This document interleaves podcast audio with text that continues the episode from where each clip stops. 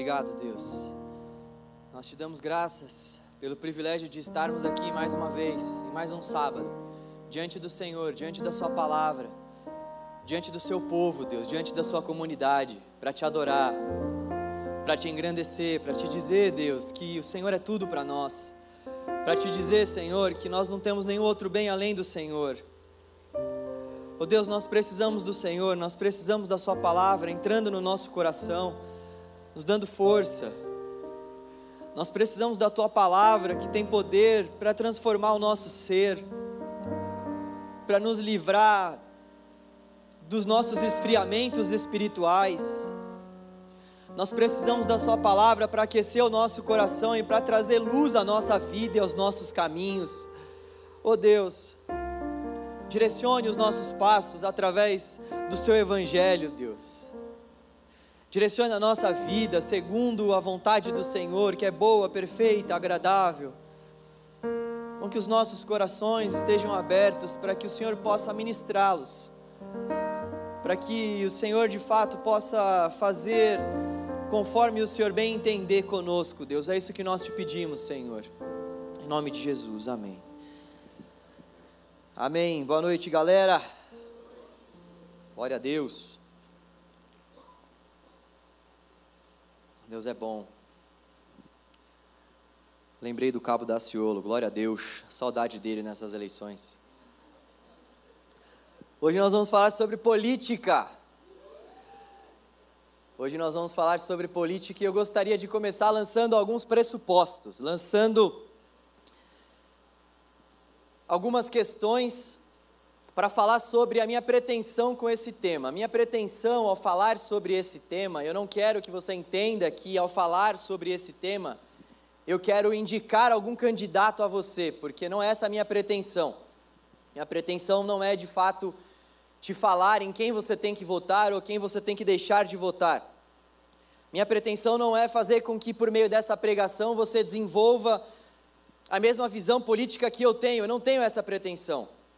Eu acredito, assim como grande parte dos batistas, e esse é um lema dos batistas, na liberdade de consciência. O que nós vamos fazer aqui hoje é lançar alguns alicerces e o que eu gostaria que nós fizéssemos é que a gente pegasse esses alicerces que nós vamos lançar aqui, que são alicerces da palavra de Deus, e que nós, através do conhecimento desses alicerces, pudéssemos de fato analisar o mundo à nossa volta. Isso diz respeito ao cenário político, ao cenário social e a qualquer outro cenário, a qualquer outra circunstância. A minha pretensão então é expor o Evangelho, falar sobre o Evangelho, sobre alguns princípios do Evangelho, e então, através desses princípios do Evangelho, fazer com que eu e você venhamos pautar a nossa vida e as coisas que nos cercam. Esse é o grande desafio de um cristão vivendo numa sociedade não cristã. Nós temos que nos relacionar com a nossa sociedade, nós temos que interagir com a nossa sociedade, nós precisamos votar, nós precisamos tomar decisões, nós precisamos trabalhar, nós precisamos pegar o metrô, enfim, nós interagimos com o mundo à nossa volta, só que nós fazemos todas essas coisas com o Evangelho no coração. Nós fazemos todas essas coisas pisando num chão que a gente sabe que é sagrado para nós, que é o Evangelho. O Evangelho é que traz base para a nossa vida. Então, a minha pretensão aqui é fazer com que a gente faça esse exercício que deve ser feito ao longo da nossa vida, de pegar o Evangelho e de, através do Evangelho, de tendo o Evangelho como base, julgarmos a nossa sociedade, julgarmos a política, julgarmos todos os espectros que nos envolvem. Essa é a minha pretensão. Eu gostaria de começar com uma definição clássica acerca da política. A definição clássica acerca da política, ela pode ser extraída de um filósofo chamado Aristóteles. Ele foi uma das primeiras pessoas que trouxe essa definição, que muitos vão chamar de definição clássica. Ele diz que o homem é um ser político por natureza. O homem é um ser político por natureza. Ele estava vivendo na Grécia nesse tempo e a cidade era tida como a polis. E todo homem de fato era um cidadão que fazia parte daquela cidade, da polis, e todo cidadão era considerado um ser político a partir do momento que todo cidadão deveria exercer algum tipo de função diante da sociedade. Aristóteles quer dizer que, por natureza, temos a necessidade de viver em sociedade e que precisamos desse convívio, e que, por reconhecer essa necessidade, cada cidadão deve se responsabilizar pela polis, ou seja, pela cidade. O que isso quer dizer é que eu e você, nós somos seres políticos a partir do momento que a gente pensa, então, como política, à luz dessa definição clássica, por conta de que nós temos deveres diante da sociedade que nós vivemos. Nós estamos inseridos em uma sociedade, nós estamos inseridos na polis, na cidade. E vivendo nós na polis, ou seja, na cidade, nós temos deveres, nós temos tarefas a serem cumpridas. Nós não conseguimos viver a nossa vida dentro das nossas próprias casas. Nós precisamos nos relacionar com a cidade. Então, nesse sentido mais clássico, todos nós somos seres políticos. Todo ser é um ser social. O ser humano foi criado para viver em comunidade. O ser humano não foi criado para viver sozinho. O ser, o ser humano foi de fato criado para viver com outras pessoas, diante de um contexto mais amplo. E existe uma outra definição que é um pouco mais moderna, que é derivada sobretudo do pensamento de Maquiavel, que muitos vão chamar de análise política moderna. E ele então vai fazer uma diferenciação entre essa política clássica e ele vai trazer uma outra definição. Ele vai fazer política partindo de dinâmicas de poder. E essa política que Maquiavel propõe, ela é um pouco mais parecida com essa política que nós temos hoje em dia. Então, primeiro ponto, quando eu falar sobre política, quando eu falar que nós devemos ser seres políticos, eu estou me referindo a essa política clássica, eu não estou me referindo a essa política maquiavélica essa política mais moderna, mas sim essa política que aponta para o fato de que todos nós, vivendo na cidade, na polis, devemos exercer algum tipo de influência e devemos exercer algum tipo de tarefa. Nossa reflexão hoje vai contar com cinco pontos. Eu gosto de cinco pontos, né? Cinco pontinhos. Queria pedir para que você anotasse aí no celular ou em algum outro lugar isso que nós vamos refletir, porque são vários textos, eu não vou ler um único texto nesta noite, são vários textos que vão servir como base para nós. E eu queria fazer algumas considerações então sobre o cristão e a política. primeira consideração que eu queria fazer é que o governo não deve impor nenhuma religião. Nós vemos em Mateus 22, 15 até o versículo 22, que Jesus ele está sendo indagado ali Jesus está sendo questionado, estão colocando Jesus numa arapuca, perguntando a ele se é lícito pagar imposto a César ou não, e ele então diz: Dai a César o que é de César e dai a Deus o que é de Deus. Ou seja, Jesus faz uma separação entre a igreja e o Estado. Nós precisamos entender que igreja é uma coisa e que Estado é outra coisa, e que essas duas coisas elas não devem se juntar, elas não podem se juntar, porque a partir do momento que a igreja se filia, a partir do momento que a igreja se junta ao Estado, ela deixa de ser igreja. Então, nós não devemos defender um Estado cristão, nós não devemos defender um governo cristão sendo estabelecido em detrimento de qualquer outro governo e em detrimento de qualquer outra ideologia. Jesus não fez isso quando esteve aqui nessa terra. E olha que ele teve muitas oportunidades para estabelecer o seu reino. Jesus teve muitas oportunidades para que de fato ele clamasse a Deus para que Deus mandasse anjos para essa terra, para que o reino dele fosse estabelecido. Ele mesmo disse isso por diversas vezes. Nós podemos contemplar, ler no Evangelho, que as pessoas queriam coroar Jesus a rei, as pessoas queriam entregar Jesus a um reinado terreno, mas ele por diversas vezes não aceitou esse reinado, ele por diversas vezes se recusou, ele disse que o reinado dele, que o reino dele não era dessa terra, justamente porque igreja e Estado, igreja e governo não devem se juntar, o reino de Deus não é desta terra, um Estado cristão não existe, o reino de Cristo não é daqui. Quando a igreja se quis, ou melhor, quando a igreja quis se unir ao Estado, Deus mandou uma reforma. Nós vamos falar um pouco mais sobre a reforma protestante nos próximos meses. E um dos aspectos que nós podemos extrair da reforma é que a igreja estava de fato se vendendo ao Estado, a igreja estava se vendendo aos governos, a igreja estava se vendendo aos reis. E Deus mandou justamente uma reforma, porque igreja e Estado não devem se juntar, igreja e Estado devem andar de maneira separada. Mas, embora nós venhamos dizer que o Estado cristão não existe, nós podemos dizer que o Estado é laico, mas embora nós venhamos dizer que o Estado cristão não existe, que o Estado seja laico, o Estado não é antirreligioso. Dizer que o Estado é laico não é o mesmo que dizer, então, que o Estado não deva ser religioso, ou melhor, que ele é antirreligioso, que ele, ele, ele não deva, de alguma forma, permitir com que religiões possam de fato serem propagadas. Uma coisa é o Estado ser laico, e a outra coisa é o Estado ser antirreligioso. Então, o Estado é laico, mas ele não deve excluir a religião. Nós cremos assim. O Estado não pode, ele, ele não tem esse poder para excluir a religião. Nós entendemos que sim, todas as religiões, à luz do Estado, devem devem ser autorizadas a partir do momento que cada um cultua quem quiser, a partir do momento que cada um adora o Deus que quiser, é claro, dentro de certos limites estabelecidos pela própria Constituição.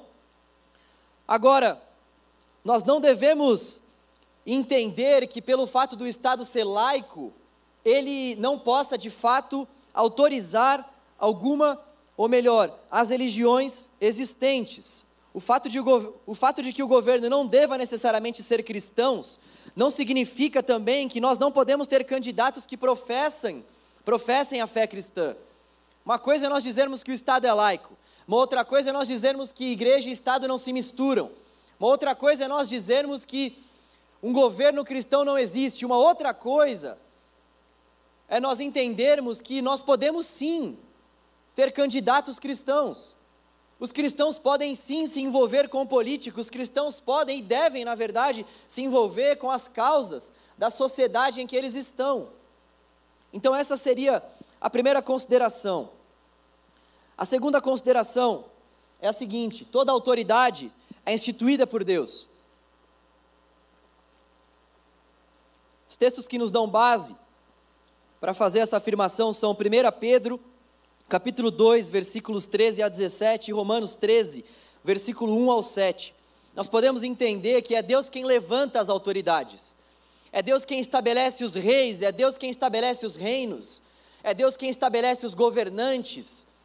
Nós vemos que Deus ele estabelece tanto aquelas autoridades que temem a Ele, quanto Ele mesmo estabelece aquelas autoridades que não temem a Ele.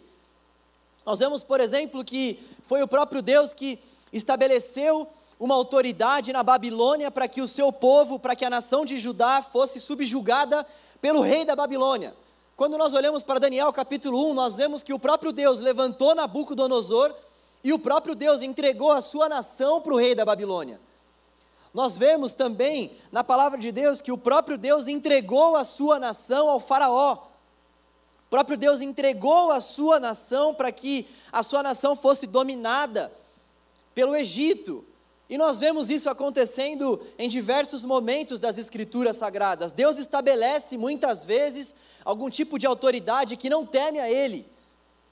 Assim como Ele também muitas vezes levanta autoridades que temem o nome dEle. E Ele faz isso com dois principais propósitos. Primeiro propósito, pelo qual Deus levanta uma autoridade, é para que essa autoridade promova o bem, é para que essa autoridade possa refrear o mal, é para que essa autoridade possa de fato exercer uma influência, de modo que nós possamos viver em um mundo melhor, em um mundo bom, mesmo tendo em conta que nós estamos em um mundo caído por conta do pecado, mas Deus estabelece as autoridades para que então elas possam promover o bem e refrear o mal.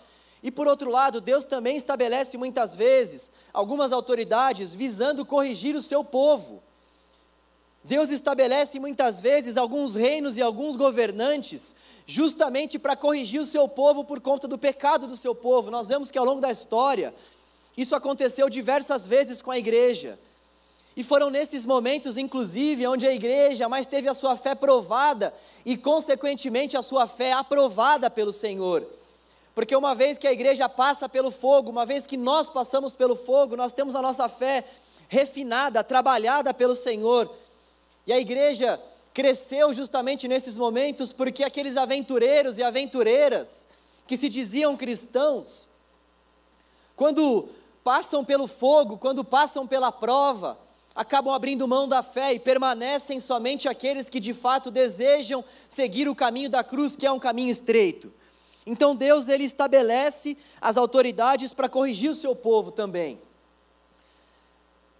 E dentro desse ponto, aonde nós podemos ter a certeza de que é Deus quem estabelece as autoridades, nós também devemos nos perguntar qual o nosso papel diante dessa autoridade que Deus estabelece. Qual o nosso papel como igreja? Qual o nosso papel como cristãos? Nós temos o papel de fiscalizar e confrontar se for preciso. Nós, como cristãos, nós temos esse papel de olhar para os nossos governantes, sejam eles quais forem, independentemente da bandeira que eles defendem, nós não podemos analisar os governantes simplesmente pela bandeira que eles defendem, pelo espectro político que eles estão inseridos, mas nós precisamos analisar plano de governo, ações, reações, aquilo que esses governantes estão apresentando para a nossa sociedade de uma forma geral quais são os planos de governo que eles têm para as áreas da nossa sociedade, nós fiscalizamos, nós estamos ali. Existe um teólogo que vai dizer que a, que a igreja é a consciência do Estado, e eu gosto muito dessa afirmação. Eu gosto de pensar dessa forma, que o Estado é estabelecido por Deus e Deus levanta a igreja para que a igreja seja a consciência desse Estado. Ou seja, para que, se esse governante estiver indo para um certo lado, que não seja o lado que Deus deseja que ele vá, nós como igreja precisamos nos levantar. Nós como igreja temos esse papel de fiscalizar. Nós vemos que foi isso que o próprio Cristo fez. Jesus chamou o rei da sua época de raposa. Lucas, capítulo 13, versículo 32, nós vemos que João Batista foi confrontar Herodes também, dizendo a ele que não era lícito que ele tivesse relações com a mulher de teu irmão, Mateus, ou melhor, Marcos 6,18. Nós vemos então que a igreja não tem esse papel de passar pano para Estado, a igreja não tem esse papel e nem deve se calar diante das atrocidades que o Estado comete com a população, diante das atrocidades que o Estado faz na polis. A igreja é essa consciência do Estado. A igreja é essa instituição levantada por Deus que está anunciando de fato aquilo que Deus deseja fazer com essa autoridade que Ele mesmo levantou e instituiu. Nós é quem devemos bater na porta do gabinete dos governantes e dizer a eles que eles não estão seguindo aquilo que o Deus que os colocou ali disse para eles seguirem ou estabeleceu para eles seguirem. Nós temos esse papel. Nós temos esse papel.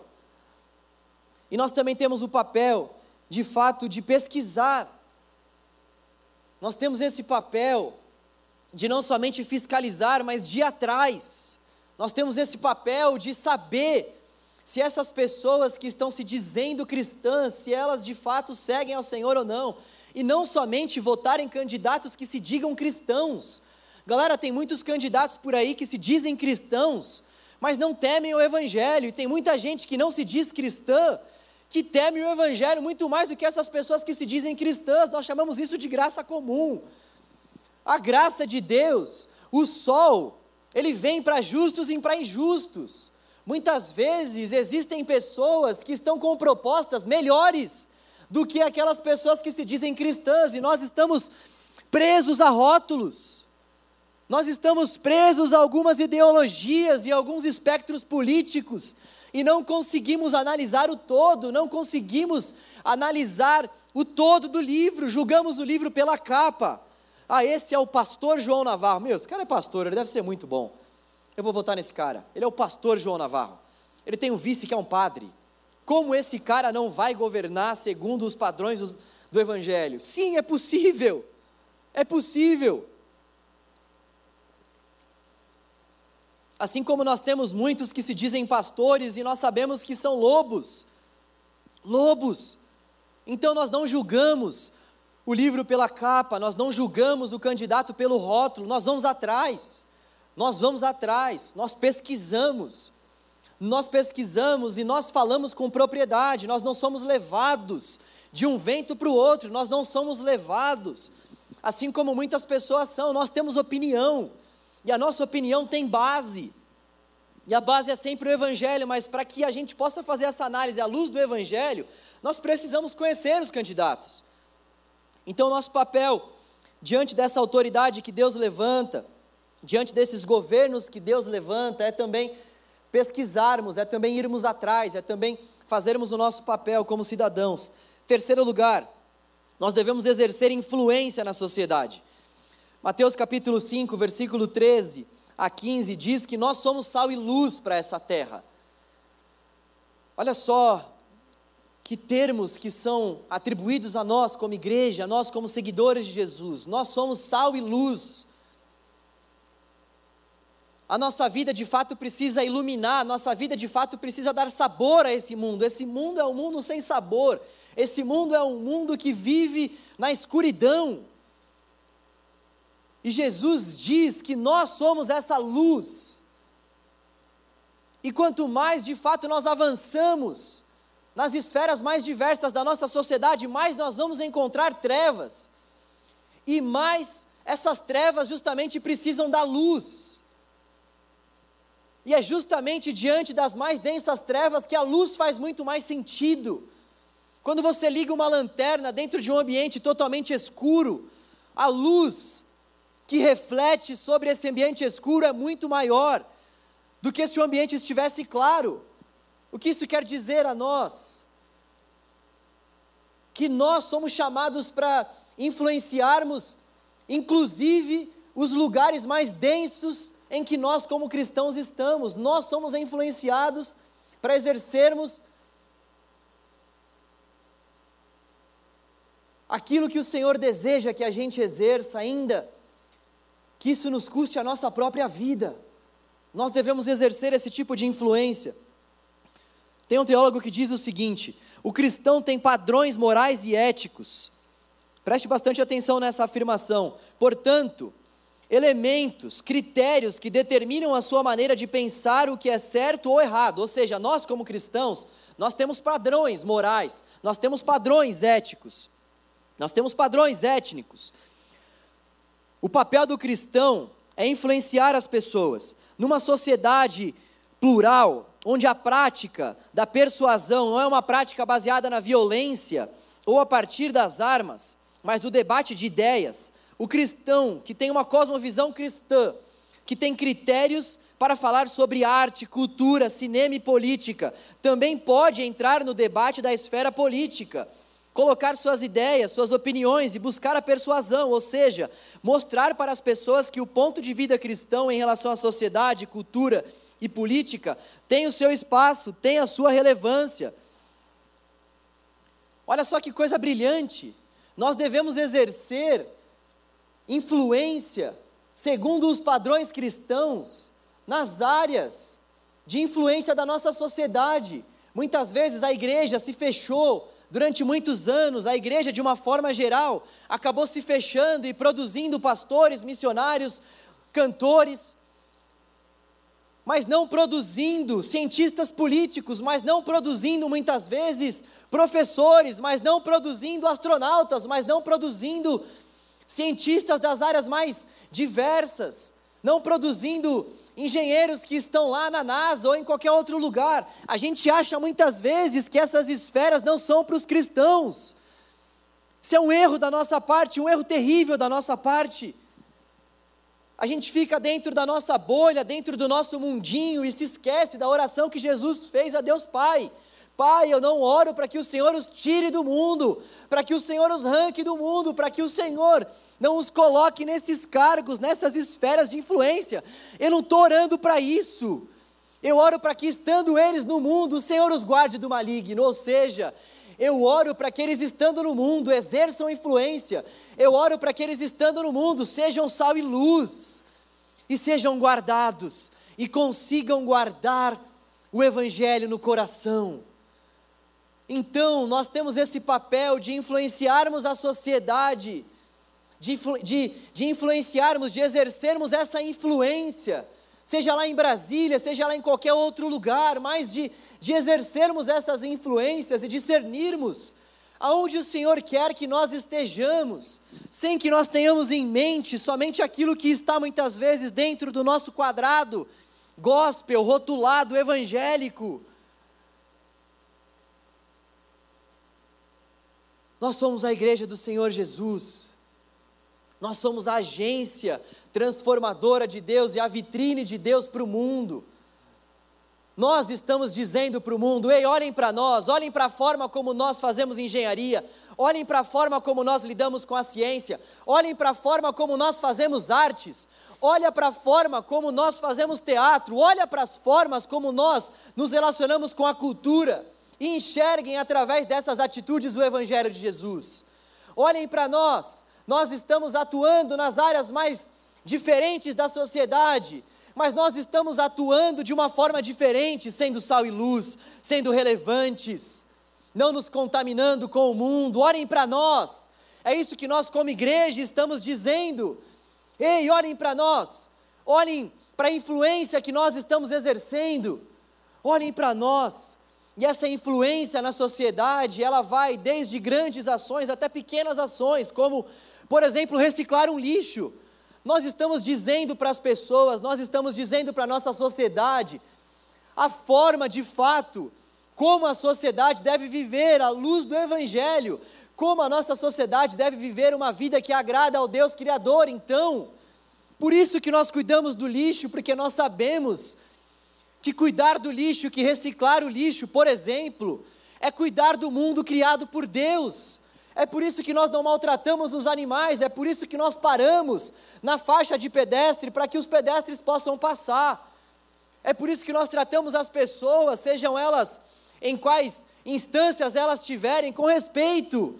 É por isso que nós estamos dizendo para a sociedade em todo o tempo, através das nossas pequenas e grandes ações, o Evangelho vive em nós.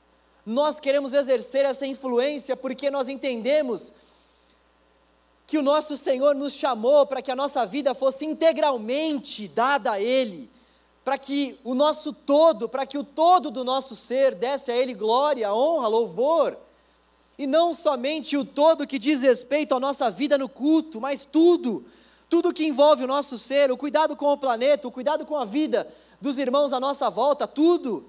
Nós precisamos ser sal e luz e exercer essa influência em todos os lugares. Em todos os lugares. O cristão, portanto, ele deve se envolver com a política, levando em consideração a política clássica. O cristão deve se envolver com a política, ainda que a política não tenha mais esse viés da política clássica, para que nós possamos exercer algum tipo de influência, é importante sim que nós tenhamos cristãos também à luz dessa política moderna, legislando, estabelecendo leis, votando. Agora, John Stott diz o seguinte: há limites para esta vocação. Há certos limites para esse desejo do cristão de influenciar. De tal maneira que aqueles que se tornam excessivamente envolvidos na política devem perceber os limites desse envolvimento e os perigos de dar ao Evangelho um caráter político. Nós precisamos entender os limites dessa nossa influência e dessa nossa interação com a sociedade. Devemos, devemos exercer influência, devemos exercer essa interação, devemos interagir com a sociedade. Mas para nós, os cristãos, essa interação e essa influência tem limite o limite que o próprio Evangelho estabelece a nós. Quarto lugar, nós vamos falar um pouco mais sobre esses limites no último ponto. Quarta consideração: Deus é soberano sobre o Estado. Deus é soberano sobre o Estado. Nós devemos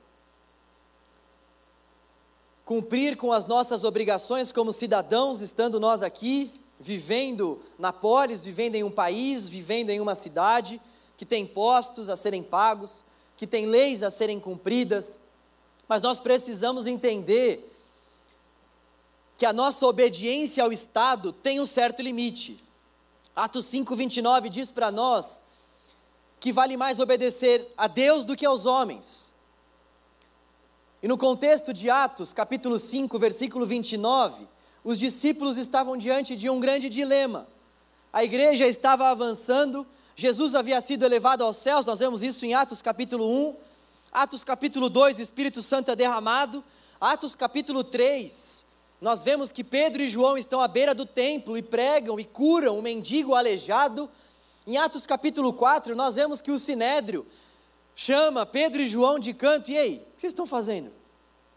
Estão pregando o evangelho? Não, pregando o evangelho. Para de falar sobre esse nome. Nós não queremos mais que vocês falem sobre esse nome. Se vocês falarem sobre esse nome, vocês vão ver o que vai acontecer com vocês. Eles foram açoitados, eles foram ameaçados. E vem Atos capítulo 5, o discurso deles no sinédrio. O discurso deles diante dos governantes judeus daquela época, eles dizem: Nós não vamos parar de falar sobre aquilo que nós vimos e testemunhamos, mas vale a nós obedecer ao Deus que nos chamou do que obedecer a vocês. Mais vale a nós obedecer ao Deus que nos criou do que ao Estado.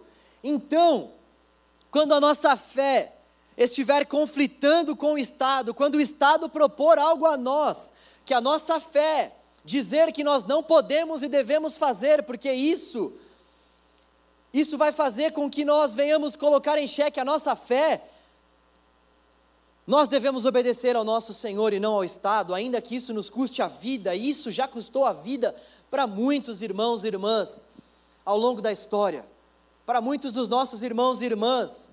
Seguir a Jesus em sua sociedade, declarar fé em Jesus, professar fé em Cristo, para muitas pessoas era sinônimo de morte. Era sinônimo de morte. Constantemente eu gosto de lembrar do ano 64 ao ano 70. E não somente do ano 64 ao ano 70, mas galera, a igreja passou por uma perseguição ferrenha até o século III ou IV. Muitos estudiosos vão dizer até que Constantino assumiu o poder por volta do ano 300 e ele então estabeleceu um Estado cristão. Ele então estabeleceu o cristianismo como como a religião do governo. Mas olha quanto tempo passou. O Evangelho, todo o Evangelho, todo o Novo Testamento foi escrito até por volta do ano 100. E nós vemos que assim que Jesus foi elevado aos céus, a igreja já começou a passar por muitas perseguições, e essas perseguições só foram aflorando-se com o passar do tempo. Tanto é que no ano 64 nós vemos que Nero incendeia Roma e coloca a culpa nos cristãos. No ano 70 o templo em Jerusalém é destruído. E aí é só ladeira abaixo. É só perseguição atrás de perseguição. Os cristãos, eles eram mortos simplesmente por professarem a sua fé em Cristo. E eles decidiam morrer mesmo diante de terríveis ameaças, eles não entregavam o seu coração, eles não negavam a sua fé, eles não negavam o seu Senhor. Então, a nossa obediência às autoridades, elas têm certos limites.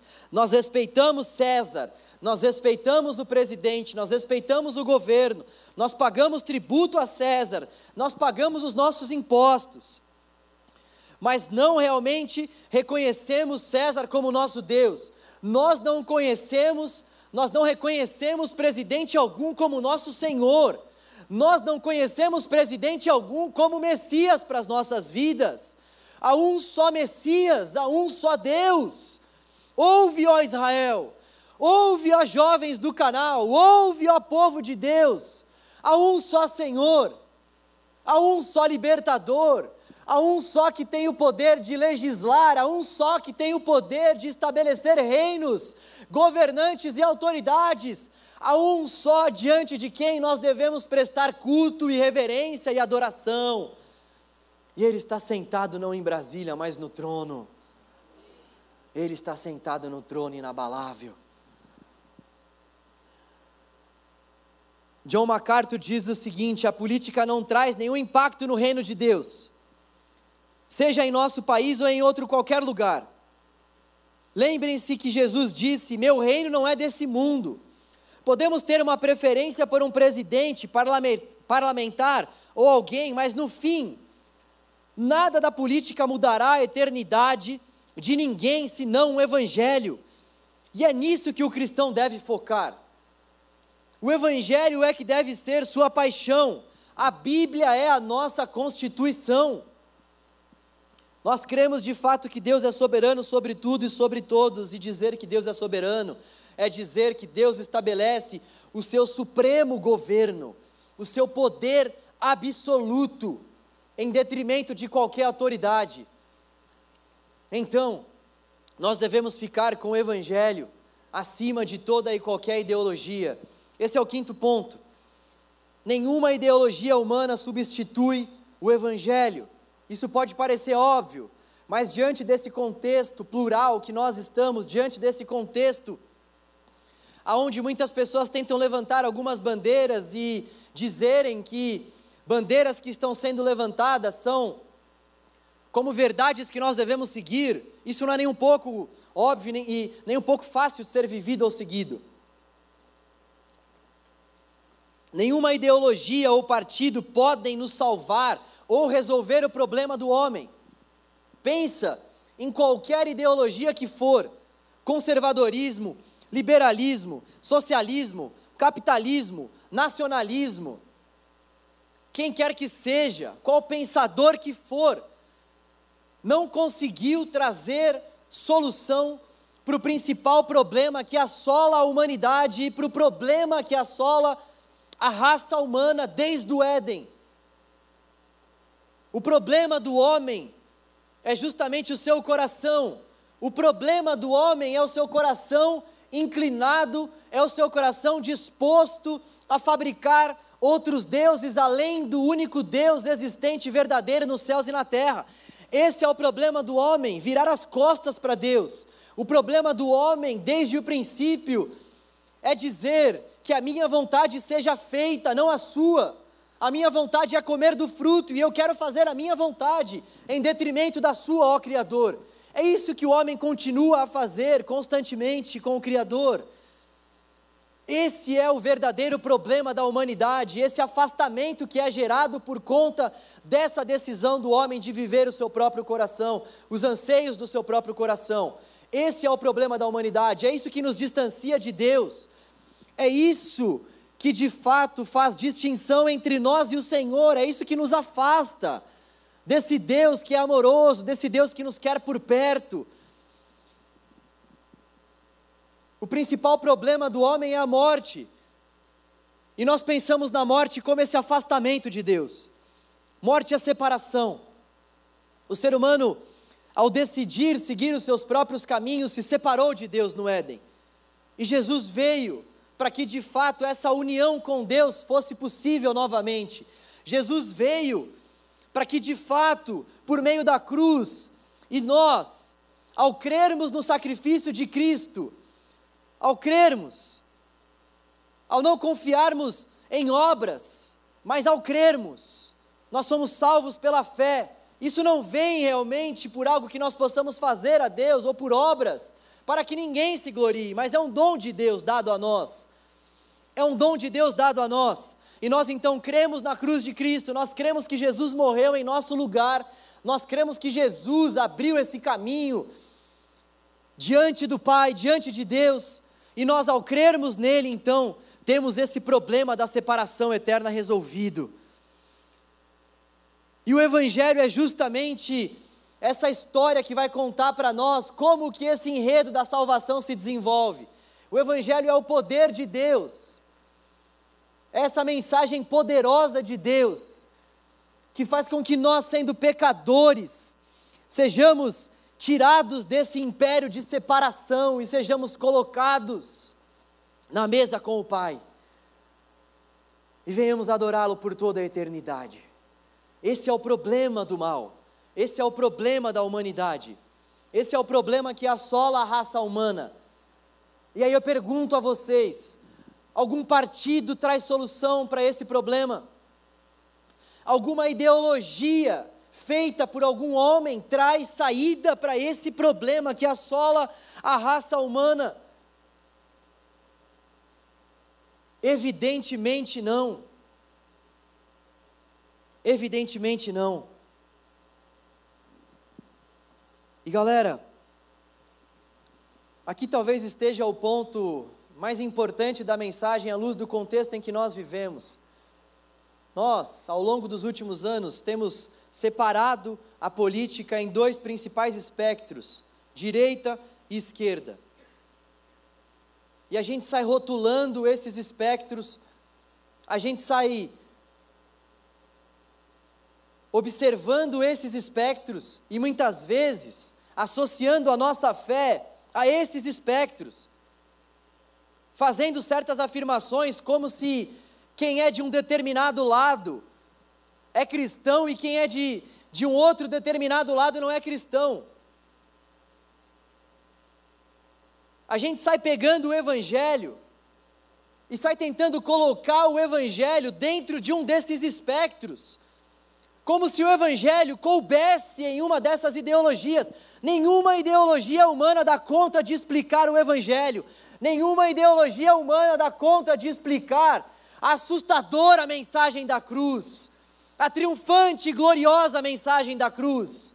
Nós não podemos associar, colocar o Evangelho lado a lado com essas doutrinas, com esses ensinamentos. O Evangelho é soberano sobre tudo e sobre todos. O que nós precisamos fazer então? Nós precisamos analisar esses espectros à luz do Evangelho. Nós precisamos identificar o que esses espectros dizem sobre a nossa sociedade, sobre a economia, sobre a política, o que eles dizem sobre as famílias levando em consideração que essas ideologias não são o Evangelho, levando em consideração que esses governantes não são senhores para as nossas vidas e não ditam as regras, nós não prestamos adoração a eles, e levando em consideração, acima de tudo, que nós julgamos tudo isso com o olhar crítico do Evangelho. A grande verdade é que existem pontos negativos tanto na direita quanto na esquerda.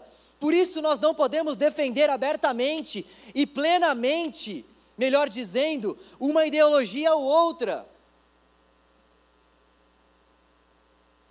Se você tem mais afinidade, por exemplo, com a direita, você vai entender que o Estado deve ser mínimo, que o Estado não deve exercer tanto poder assim na sociedade.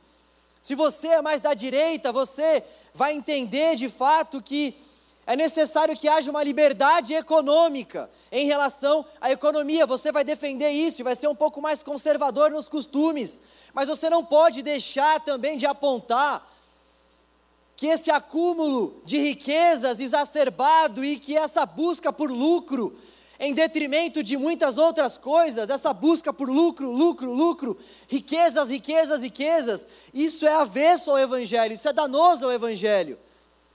Se você é de uma linha mais voltada para a esquerda, você vai entender que o Estado deve exercer um poder maior de influência na sociedade.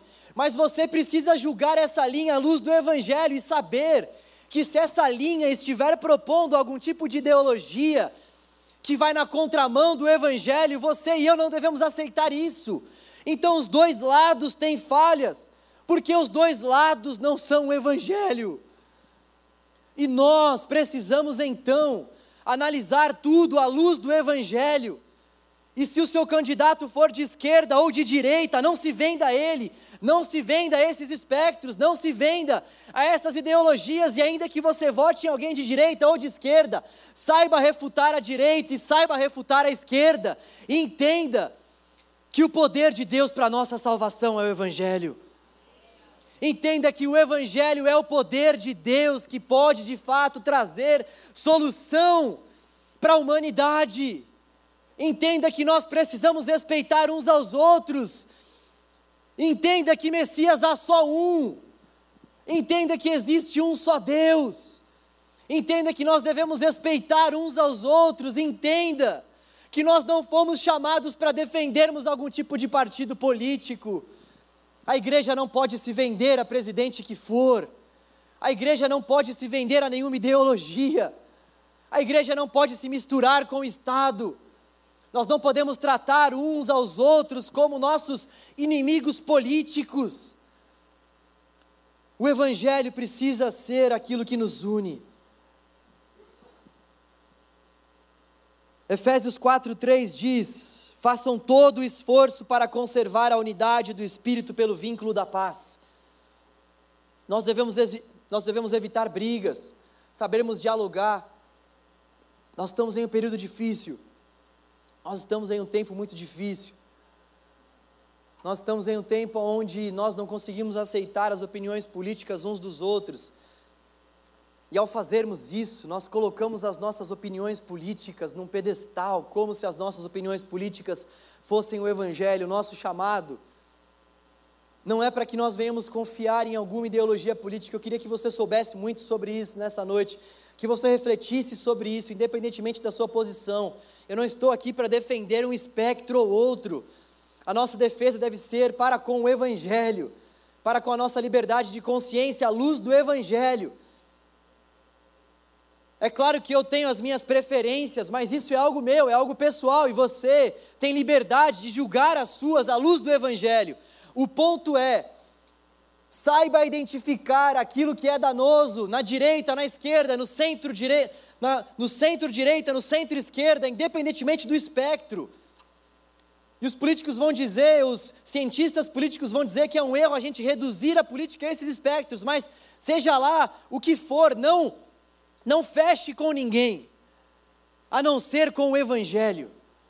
E saiba de fato examinar qual ponto dessa ideologia fere o evangelho.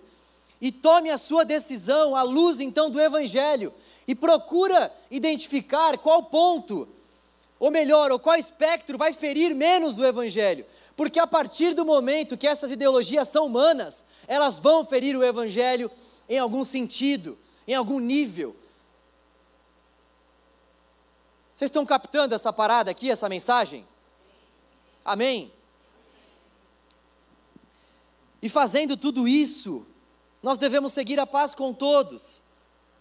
Seguir a paz com todos nós vivemos em um tempo hostil, nós vivemos em um tempo realmente onde muitas pessoas têm brigado por conta dessas questões políticas. Domingo que vem nós teremos essa função de exercer a nossa cidadania votando. E eu não gostaria que nós aqui no canal Jovem brigássemos por conta disso. Eu não gostaria que nós aqui tivéssemos um desejo árduo a ponto de que a gente venha brigar uns com os outros por conta de política e que a gente nem venha compartilhar o evangelho uns com os outros, porque o que acontece muitas vezes é que tem muita gente que defende mais essas bandeiras partidárias do que o próprio evangelho. O que acontece muitas vezes é que tem muita gente que ama mais ir para Paulista do que pregar o evangelho. Tem muita gente que ama mais bater panela do que pregar o Evangelho. Tem muita gente que prefere demonstrar a sua falta de satisfação com alguns candidatos e não demonstram a sua falta de satisfação com o pecado dela própria e com o pecado que toma conta, por exemplo, da comunidade em muitas circunstâncias. Então nós precisamos nos esforçar para vivermos em paz uns com os outros, e eu oro para que nós não sejamos separados por conta de eleições ou por conta de qualquer outra coisa, aquilo que nos une é muito maior do que qualquer candidato, aquilo que nos une é muito maior do que isso daqui, aquilo que nos une é muito maior. Aquilo que nos une é muito maior. Vocês pegaram? Aquilo que nos une é muito maior. Cuidado com as defesas de ideologias.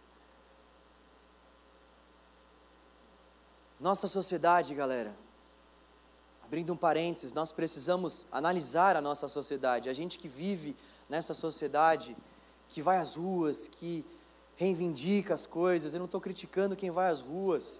Você é livre para expressar a sua fé, as suas crenças, desde que você não comprometa o espaço de outras pessoas de também se manifestarem. Você é livre, a Constituição nos traz essa liberdade. Agora, o que eu percebo é que muitas pessoas acabam se vendendo a certas bandeiras, sejam elas ideológicas ou partidárias. O que eu percebo, o que eu vejo muitas vezes, são jovens, militantes. Sabe, eu vejo um discurso de militância bastante forte que toma conta da mídia, que toma conta de muitos artistas, que toma conta de muita gente e nós, como jovens cristãos, nós precisamos ter esse filtro a ponto de analisar, peraí, isso aqui é o evangelho. Isso aqui faz parte do evangelho até, ainda que seja uma uma ideologia que não tem o rótulo do evangelho, eu consigo ver o evangelho nisso. Eu consigo ver o evangelho nesse movimento, eu vejo o evangelho nessa música, ainda que esse grupo não seja cristão, eu vejo o evangelho nesse movimento, eu vejo o evangelho aqui. Mas eu não vejo o Evangelho nesse ponto. Eu não vejo o Evangelho nesse outro ponto. Nós temos que ter esse olhar crítico, nós não podemos vender o nosso coração para essas ideologias. É isso que eu gostaria muito que nós colocássemos na nossa mente. Nós não podemos vender o nosso coração para nada nem ninguém, a não ser o Evangelho e o nosso Senhor Jesus Cristo. Nós não podemos de forma alguma vender o nosso coração, a nossa fé, a nossa alma. E isso muitas vezes é sutil. Não vai aparecer alguém para nós falando, eu quero comprar a sua alma. Não vai aparecer alguém para nós, assina esse contrato aqui, porque assinando esse contrato você vai se vender a esse partido ou a essa ideologia. Isso não vai acontecer, isso é algo sutil. Nós vamos vendendo o nosso coração de maneira sutil. Aos poucos nós vamos vendendo o nosso coração. E um dos sinais de um coração que vai sendo vendido é que nós não conseguimos analisar o Evangelho mais como regra de fé e prática a nós. O nosso amor pelo Evangelho vai se esfriando. O nosso desejo pela vida em comunidade vai se esfriando. O nosso amor ao Senhor e a Sua palavra e a vida no secreto vai se esfriando e o nosso amor por essas bandeiras vai aumentando, o nosso desejo por essas militâncias humanas vai crescendo. E nós muitas vezes não percebemos isso porque nós temos um adversário que vai nos cegando aos poucos. Mas eu oro para que o Senhor ilumine a nossa mente, os nossos olhos e faça com que os nossos corações se rendam ao Evangelho somente. E faça com que nós venhamos analisar tudo à luz do Evangelho tudo à luz do Evangelho. Em nome de Jesus. Em nome de Jesus. A salvação pertence ao Senhor. Nós vemos em Apocalipse 7, capítulo 7, versículo 9 a 11.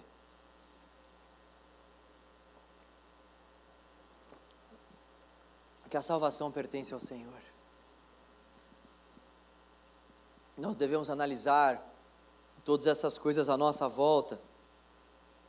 Nós precisamos entender que o governo não deve impor nenhuma religião, o Estado não deve ser cristão, há uma separação entre o Estado e a igreja, a igreja é a consciência do Estado.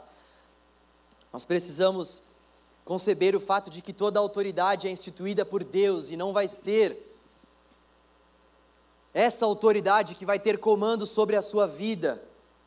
Até nesse ponto é importante a gente fazer um adendo, entender que independentemente de quem entrar, dos políticos que entrarem, a nossa vida está nas mãos do Senhor. Muitas vezes a gente acha que a nossa vida ela está nas mãos desses políticos e daquilo que eles podem fazer, é claro. É claro que dependendo de quem entrar, a área que você atua, por exemplo, pode sofrer algum tipo de influência de uma maneira mais positiva ou de uma maneira mais negativa, mas fato é que nada foge da permissão do Senhor. E nós não precisamos nos desesperar, porque existe um Deus que está no trono, governando tudo e todos. Toda autoridade é colocada num posto de modo a exercer suas funções por Deus. Deus é quem institui, seja lá para nossa correção ou para que essa autoridade refreie o mal. Nós devemos exercer influência na sociedade. O cristão deve se envolver com política, mas dentro de certos limites, mas precisamos entender que somos sal e luz. Nós somos a boca de Deus para o Estado, nós somos a boca de Deus para a nossa geração, nós somos a boca de Deus para aqueles que não estão reciclando, nós somos a boca de Deus para aqueles que estão fazendo artes de forma indevida, nós devemos exercer essa influência de modo a glorificar o nome de Cristo, para que então nós possamos salgar a terra, iluminar o mundo. Deus é soberano sobre o Estado. Existe uma desobediência justificável, mais vale obedecer a Deus do que aos homens, e nenhuma ideologia humana substitui o Evangelho. Nada, nem ninguém substitui o Evangelho. Vamos orar. Deus, obrigado pela Sua palavra, Deus. Obrigado, Senhor. Te damos graças, Deus. Pai, nosso país precisa do Senhor, Deus. Nossa comunidade precisa de Ti, nosso coração precisa de Ti. Pai, todos nós precisamos, desejamos ardentemente pela manifestação do Senhor no nosso meio, na nossa nação. Oh Deus, nós estamos prestes a passar por um período de eleições. Nós queremos te pedir, Deus, para que o Senhor possa dirigir esse momento, Deus, para que o Senhor conduza esse momento, para que o Senhor conduza a apuração dos votos, para que o Senhor conduza a vida de cada candidato, para que o Senhor toque no coração de cada candidato, de modo que esses candidatos, Senhor, se rendam ao governo e à soberania do Senhor, de modo que esses candidatos governem segundo a boa, perfeita e agradável vontade do Senhor. Nós te pedimos, ó Deus, para que o Senhor, com a sua mão soberana, Deus, socorra a nossa nação, porque feliz é a nação cujo Deus é o Senhor. Socorra a nossa nação, intervenha, Senhor, em favor das nossas causas. Oh Deus, julgue as nações. Julgue, Senhor, o comportamento do teu povo. Oh Deus, olhe, olhe para nós, não atribua a nós culpa, Deus Faça com que a tua igreja tenha suas mãos limpas e o seu coração purificado pela palavra nesse tempo de eleições e nesse tempo político, nesse tempo pluralista, ó oh Deus. Com que a tua igreja não se venda, com que nós, o teu povo, não venhamos vender o nosso coração, Deus. Com que o nosso coração não se dobre diante de nenhuma ideologia mas com que o nosso coração se renda à luz do Evangelho, da gloriosa mensagem do Evangelho, que é poderosa, que é loucura para esse mundo, mas é poder para todo aquele que crê. Com que o nosso coração se dobre diante do Evangelho e somente Ele. Com que o nosso coração venha prestar honra reverência somente ao Senhor e a nenhum outro candidato, e com que nós possamos analisar todos os espectros propostas à luz do Evangelho não o contrário, com que o Evangelho seja essa luz que conduz a nossa vida e rege as nossas decisões, com que o Evangelho seja essa base para que nós venhamos fazer as nossas análises e tomarmos os nossos caminhos, com que o Evangelho, Senhor, arda no nosso coração, de modo que o Evangelho, Senhor, possa nos dirigir, em nome de Jesus, Pai, com que não hajam brigas em nosso meio, com que em nosso meio não haja dissoluções, Senhor, discussões, com que no nosso meio, Senhor, não existam contendas, brigas sem sentido. Deus, com que no nosso meio haja respeito, com que no nosso meio, Senhor, haja amor, Deus, amor, Deus, com que no nosso meio nós de fato venhamos conviver nos esforçando para termos paz uns com os outros e com que o Teu Espírito Santo possa conduzir as nossas relações e unir-nos a cada dia mais, em nome de Jesus, Deus. Em nome de Jesus, Deus. Amém. Graças a Deus. Amém, galera. Nós viemos ter prudência, zelo e analisar todas as coisas à luz do Evangelho.